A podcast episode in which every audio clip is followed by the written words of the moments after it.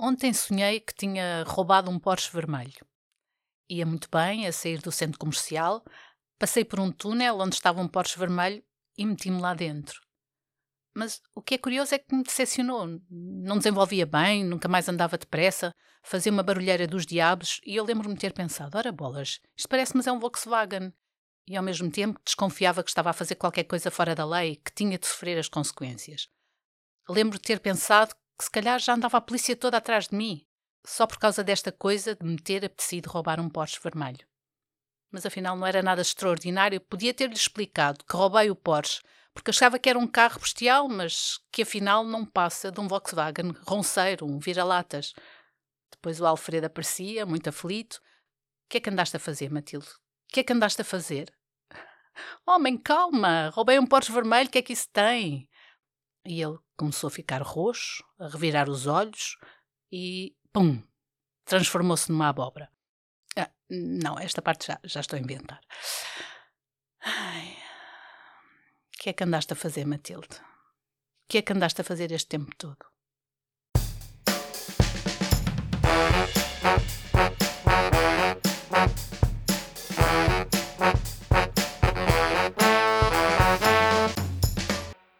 Olá, Bem-vindos ao Contracapa, o podcast onde falamos de livros e leituras realizados na Escola Superior de Educação e Ciências Sociais do Politécnico de Líria.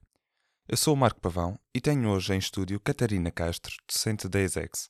Muito bem-vinda ao nosso podcast e obrigado por ter aceitado o nosso convite. Obrigada, Marco. É com muito gosto estou aqui. Começo por perguntar que sugestão de leitura é que nos trouxe hoje?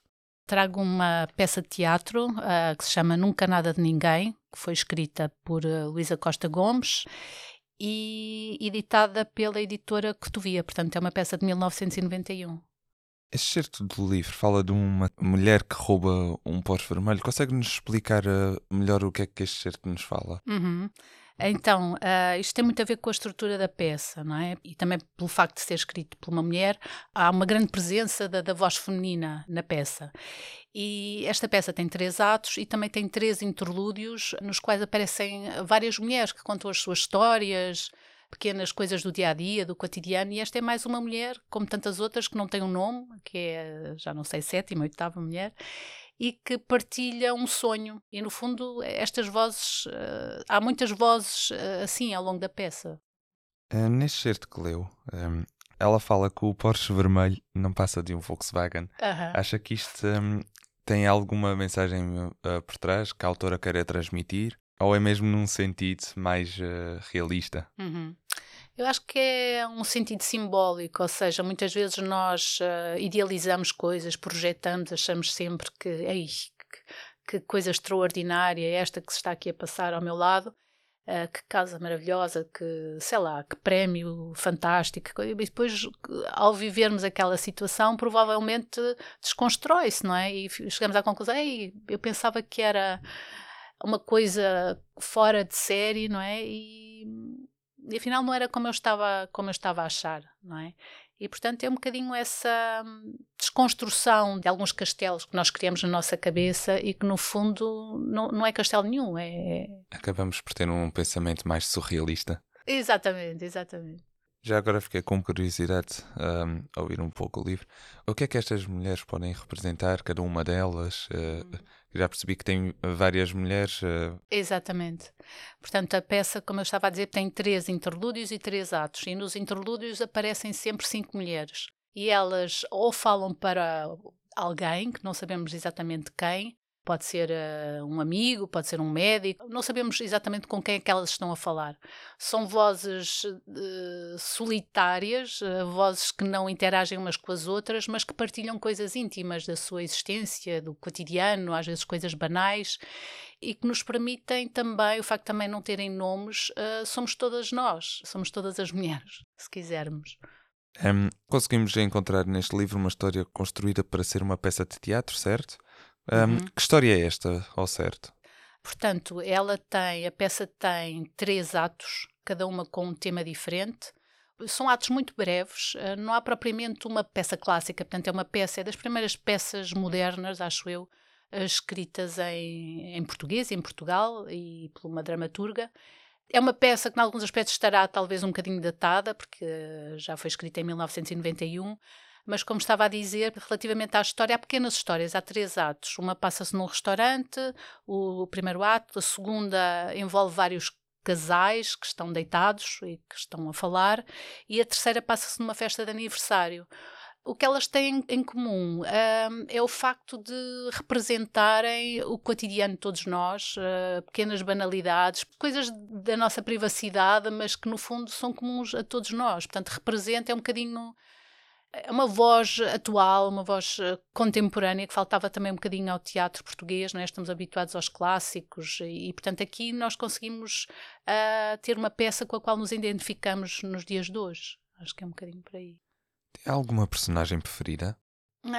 Tenho, uh, curiosamente, como estava a dizer, é, às vezes é um bocadinho difícil porque as personagens, muitas delas são, são anónimas, não têm nome, mas no terceiro ato há uma, é sobre uma festa de aniversário que é organizada por um grupo de amigos que faz uma festa surpresa para uma pessoa que se chama Vera. E no fundo aquela festa de aniversário é como se fosse um pretexto para eles se juntarem, comerem, beberem, falarem de tudo menos uh, da aniversariante, portanto, e, e, então vemos o tempo todo a aniversariante a tentar uh, interagir uh, com as pessoas e perguntar que música é que elas querem ouvir e, e é completamente ignorada, portanto, e aquilo gera uma empatia que, que, emociona, portanto, ver aquela pessoa, não é, que no fundo devia ser estar ali a ser apaparicada, mimada, etc., mas que no fundo não, não, é completamente ignorada. Isso gera, pronto, emocionou-me aquela história. Portanto, eu diria que é a Vera.